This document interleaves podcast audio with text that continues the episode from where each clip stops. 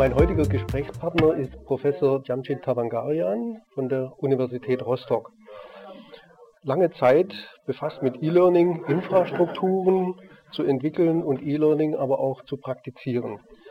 Meine erste Frage ist, die Universität Rostock war ja Vorreiter bei Mobile Learning, also der Nutzung von WLANs und Notebooks. Können Sie uns das Konzept und den derzeitigen Stand an der Uni Rostock schildern? Gerne. Wir haben in Rostock in der Tat, wie Sie erwähnt haben, 1999 als erste Universität europaweit die mobile Technologien mit dem Standard WLAN eingeführt.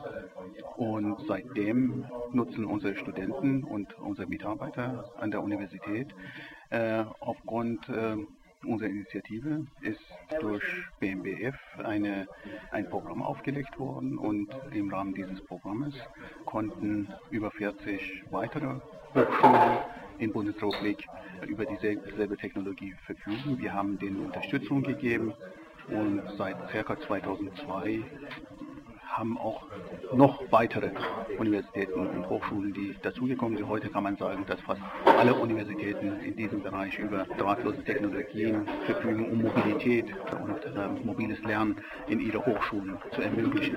In Rostock haben wir zurzeit ca. 400 Access Points, wo sämtliche Gebäude, die innerhalb der Stadt verteilt sind, zu versorgen. Und hier sind ca. 80 Prozent der Studenten, die entweder regelmäßig oder sporadisch die Technologie nutzen. Herr Tabangarian, Sie erwähnten gerade schon das Förderprogramm des BMBF zur Notebook University. Wie ist denn der bundesweite Stand derzeit einzuschätzen? Das, was ich gerade erwähnt habe, das ging eigentlich um die Initiative Drahtlose Kommunikation innerhalb der Hochschule. Diese Initiative hat dazu geführt, dass man sich Gedanken gemacht hat, wie man eigentlich diese Technologien weiter nutzen kann und auch in die universitäre bzw. Hochschullehre besser einbringen kann, als nur einfach das den, den Studierenden zur Verfügung zu stellen.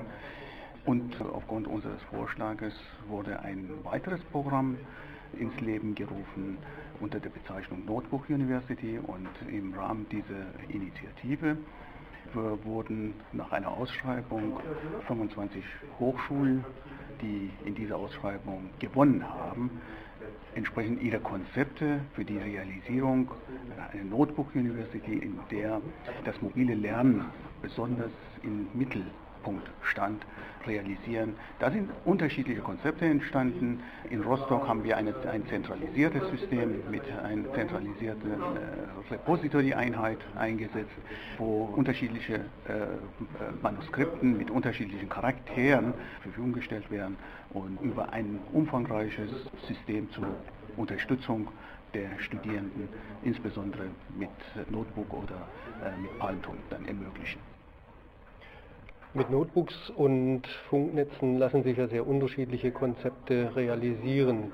Haben unterschiedliche Hochschulen dort auch unterschiedliche Konzepte umgesetzt? Äh, das ist in der Tat so, dass sehr, sehr viele schöne Konzepte in den unterschiedlichen Hochschulen entstanden sind. Das zentrale Element ist natürlich die Mobilität und das andere ist der organisatorische Fonds. Aber ich muss sagen, dass wir in Deutschland mit dieser Initiative eigentlich Vorreiter waren, um tatsächlich das mobile Lernen strukturiert innerhalb der, der Hochschullandschaft äh, wirklich unterzubringen und auch vehement zu fördern. Im Vorgespräch erwähnten Sie, dass die norddeutschen Bundesländer kooperieren, das heißt die Hochschulen der norddeutschen Bundesländer. Spielt dort E-Learning auch eine übergreifende Rolle? In der Tat, ein Spezifikum ist, dass die norddeutschen äh, Länder und auch Hochschulen in vielen verschiedenen Bereichen miteinander kooperieren und versuchen, die sogenannte Nordschiene unterschiedliche Aktivitäten zu bündeln. Äh, das hat also unterschiedliche Gründe, sei es jetzt aus Effektivität, sei es aus äh, finanziellen Gründen, sei es aus kulturellen Sichten. Darunter ist vor kurzem eine Initiative durch den Minister der fünf Bundesländer entstanden, dass der Bereich E-Learning in Nordchina verstärkt wird.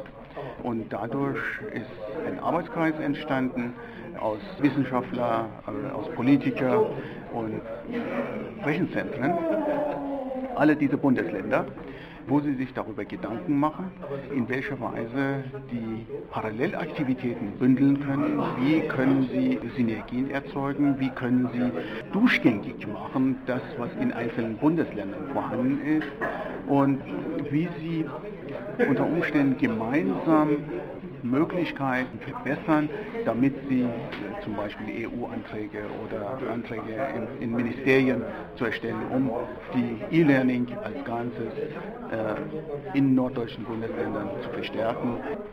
Viel Glück bei dieser Initiative und vielen Dank für das Gespräch, Herr Tavangarian. Vielen Dank.